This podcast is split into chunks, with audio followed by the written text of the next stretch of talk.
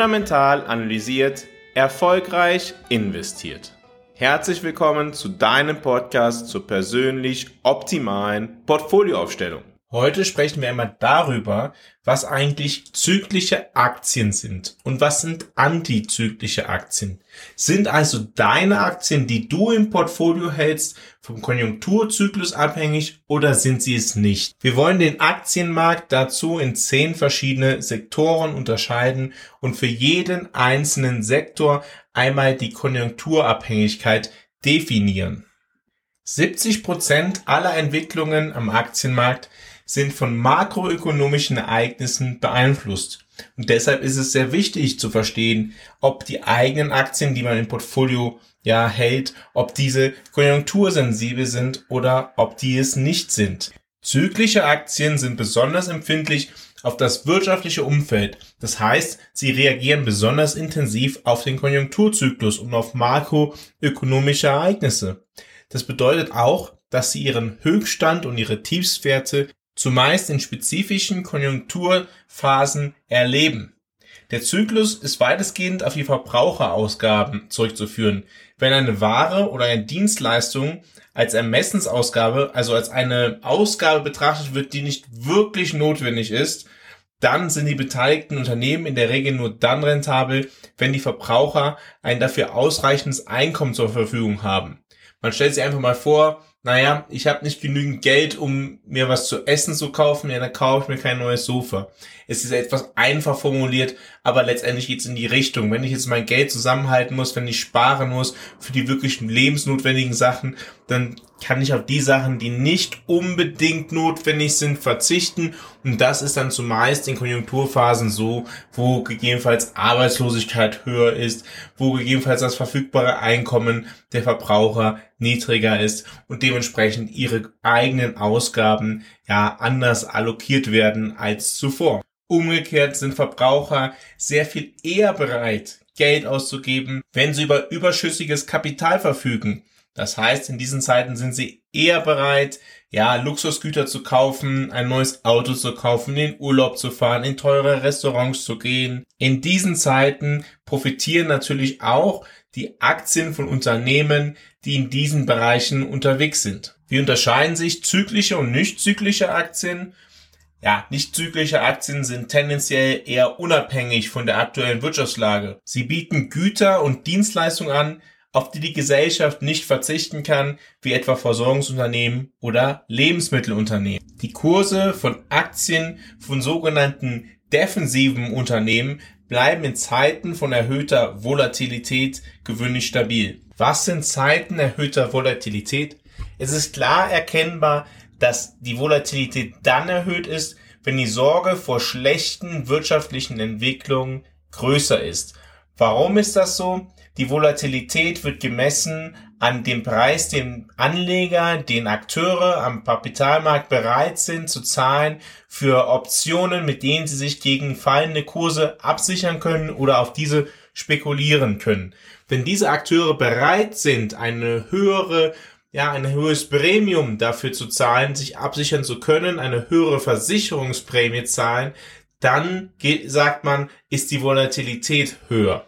Und weil der Kurs von diesen Aktien gewöhnlichen Zeiten erhöhter Volatilität in Zeiten, in denen wirtschaftliche Schwierigkeiten drohen oder drohen könnten, positiv im Vergleich zu anderen Aktien laufen, dienen sie als sicherer Hafen oder zur Absicherung gegen fallende Märkte.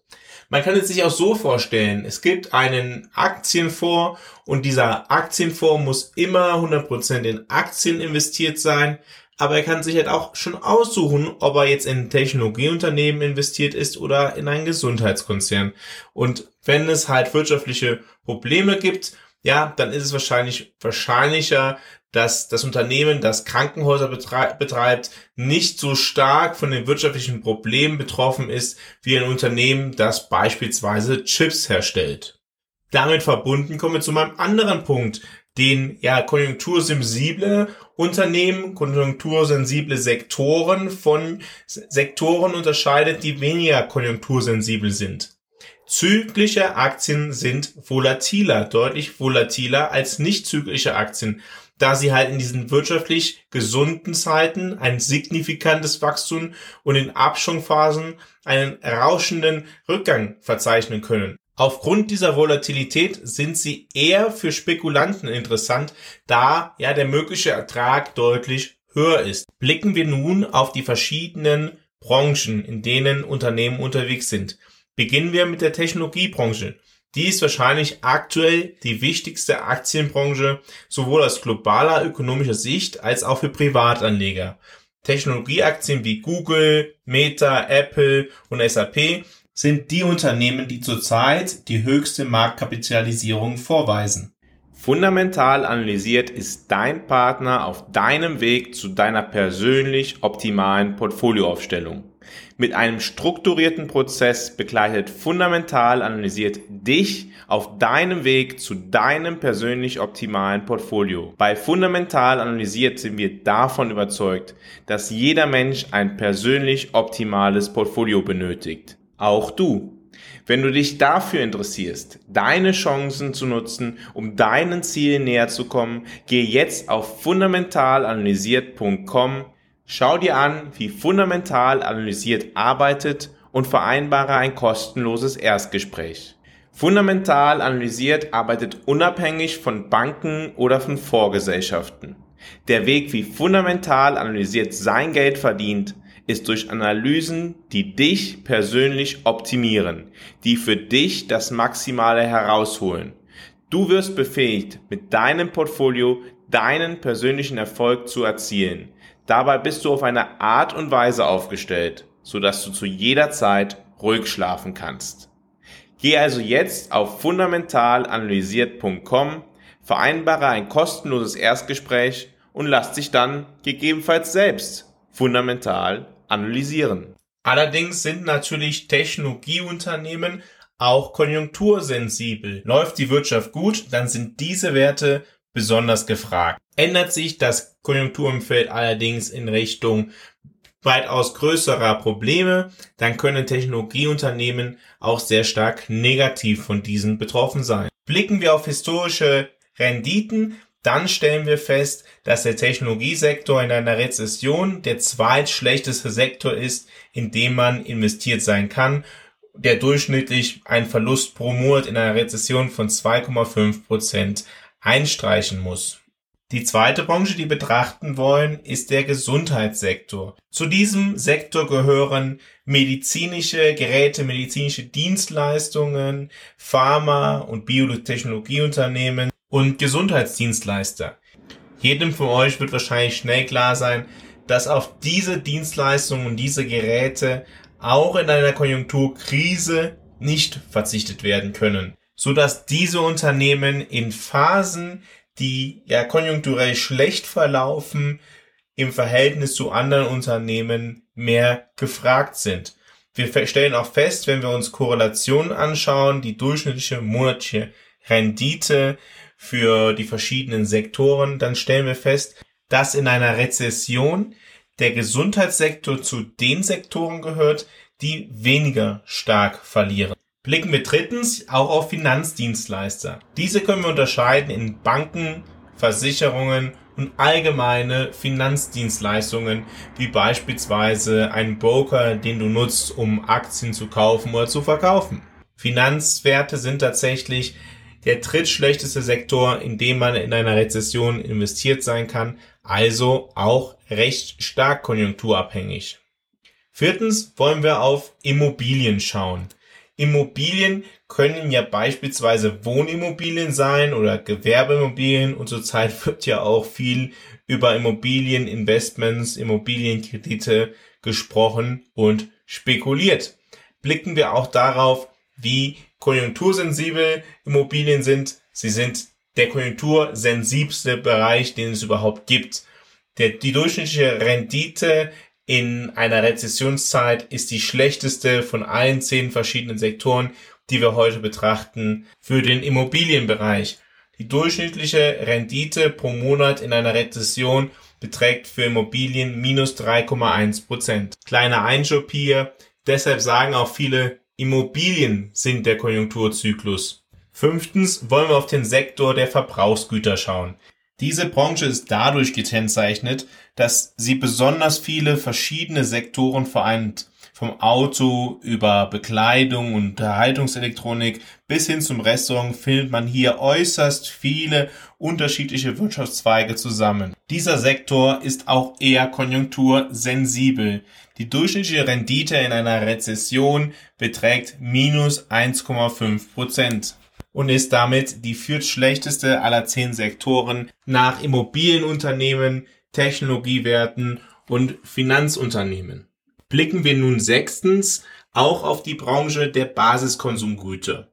Diese Branche umfasst die folgenden Bereiche. Es sind Produkte zur Grundversorgung, das heißt Produkte des täglichen Bedarfs wie Nahrungsmittel und Drogerieartikel. Auch Genussmittel wie Tabakwaren und alkoholische Getränke werden unter den Basiskonsumgütern zusammengefasst. Wie ihr euch wahrscheinlich schon denken könnt, ist diese Branche, ist dieser Sektor sehr konjunkturunabhängig. Tatsächlich ist es der Sektor, der am wenigsten verliert in Zeiten einer Rezession. Die durchschnittliche Rendite für Basiskonsumwerte in Zeiten einer Rezession beträgt tatsächlich nur minus 0,1 Prozent pro Monat. Damit ist auch gesagt, dass in einer klassischen Rezession im Durchschnitt alle Sektoren, alle Aktiensektoren verlieren, am wenigsten der Sektor der Basiskonsumgüter. Blicken wir siebtens auch auf Industrieunternehmen. Industrieunternehmen haben maßgeblich zur ökonomischen und gesellschaftlichen Entwicklung des letzten Jahrhunderts beigetragen. Vom Bau bis zum Maschinenbau hat der industrielle Fortschritt die Welt nachhaltig verändert. So manches Traditionsunternehmen dieser Branche ist auch im heutigen Technologiezeitalter immer noch erfolgreich. Denken wir an Unternehmen wie beispielsweise Siemens oder General Electric. Auch dieser Sektor gehört eher zu den Sektoren, die konjunktursensibel sind und von einer schwächeren Konjunktur nicht profitieren, beziehungsweise eher stärker in einer schwächeren Konjunkturphase verlieren. Blicken wir achtens auch auf den Bereich der Grundstoffe. Zur Aktienbranche der Grundstoffe zählen Rohstoffe und Chemikalien. Dieser Sektor ist wahrscheinlich ungefähr in der Mitte von der Konjunktursensibilität einzuordnen. Es ist ein Sektor, der zwar auch in einer Rezession verliert, aber so ungefähr wie der Durchschnitt des Aktienmarktes um ungefähr 1,4 Prozent pro Monat in Zeiten einer Rezession werfen wir zum Schluss einen Blick auf die beiden Sektoren, die neben dem Sektor der Basiskonsumgütern zu den am best performendsten Sektoren in Zeiten einer Rezession am Aktienmarkt gehören. Wenn du mehr erfahren möchtest, wie du jetzt taktisch dein Portfolio optimieren solltest, dann gehe auf fundamentalanalysiert.substack.com fundamental analysiert.substack.com. Dort kannst du jeden Donnerstag den neuen fundamentalen Kompass lesen. Was ist der fundamentale Kompass? Der fundamentale Kompass analysiert die aktuelle Situation am Kapitalmarkt, er analysiert die aktuelle Situation in den Volkswirtschaften der Welt und leitet daraus ETF-Ideen ab, die du einfach umsetzen kannst. Auch in den Show Notes ist der Link zu finden fundamentalanalysiert.substack.com. Abonniere also jetzt den fundamentalen Kompass, wenn du dein Portfolio regelmäßig taktisch optimieren möchtest. Das ist einerseits der Sektor Energie. Der Sektor Energie wird klassisch beeinflusst von Energieträgern wie Öl, Gas und Kohle. Allerdings reicht dieser noch weiter wir wissen auch, dass Energie aus anderen Quellen gewonnen werden kann und sogar Aktien aus dem Wasserstoffsbereich oder dem Solarbereich fließen in den Energiebereich mit ein. Dieser Sektor ist verhältnismäßig konjunkturunabhängig. Die durchschnittliche Rendite in Zeiten einer Rezession für Unternehmen aus diesem Bereich beträgt minus 0,2 Prozent pro Monat. Und kommen wir auch zum letzten Sektor, der in Zeiten einer Rezession nicht zu den schlechteren gehört. Das ist der Sektor der Versorgungsunternehmen. Was sind Versorgungsunternehmen? Ja, das sind die Unternehmen, die uns die Elektrizität bringen, die sicherstellen, dass wir Zugang zu Gas oder Wasser haben, die im Abfall oder im Entsorgungsbereich unterwegs sind. Diese Unternehmen gehören auch zu Unternehmen, die notwendig sind, auch in Zeiten eines konjunkturellen Abschwungs und diese verlieren nur minus 0,3 Prozent im Durchschnitt pro Monat in einer Rezession. Fassen wir also zusammen, es gibt wirklich riesige Unterschiede zwischen den verschiedenen Sektoren am Aktienmarkt, wie diese performen in Bezug auf eine Rezession. Performen einerseits die Bereiche Basiskonsumgüter, Energie und Versorgungsunternehmen relativ unauffällig mit minus 0,1 bis minus 0,3 Prozent pro Monat. So sieht das schon ganz anders aus, wenn wir auf die Sektoren Immobilien, Technologie oder Finanzwerte schauen. Diese Werte performen sehr schlecht. Immobilien mit einem Wert von minus 3,1 Prozent pro Monat, Technologie von minus 2,5 Prozent und Finanzwerte von minus 1,8 Prozent. Das dreht sich natürlich irgendwann wieder um, wenn es um die Phase geht, in der ja die Wirtschaft wieder beginnt zu wachsen oder wenn es in einer starken Wachstumsphase ist. Dann gehören natürlich diese Unternehmen, die in einer Rezession besonders viel verlieren, auch eher zu den Gewinnern. Wir wollen vielleicht mal in einer anderen Podcast-Folge darauf schauen, welche Unternehmen dann besonders stark sind, wenn es darum geht, dass nach einer Rezession die Wirtschaft wieder beginnt zu wachsen. Ich hoffe, diese Podcast-Folge von Fundamental analysiert Deinem Podcast zur persönlich optimalen Portfolioaufstellung hat dir gefallen. Ich freue mich, wenn du auch morgen wieder dabei bist. Morgen geht es darum, ob die USA vor einer Staatspleite stehen.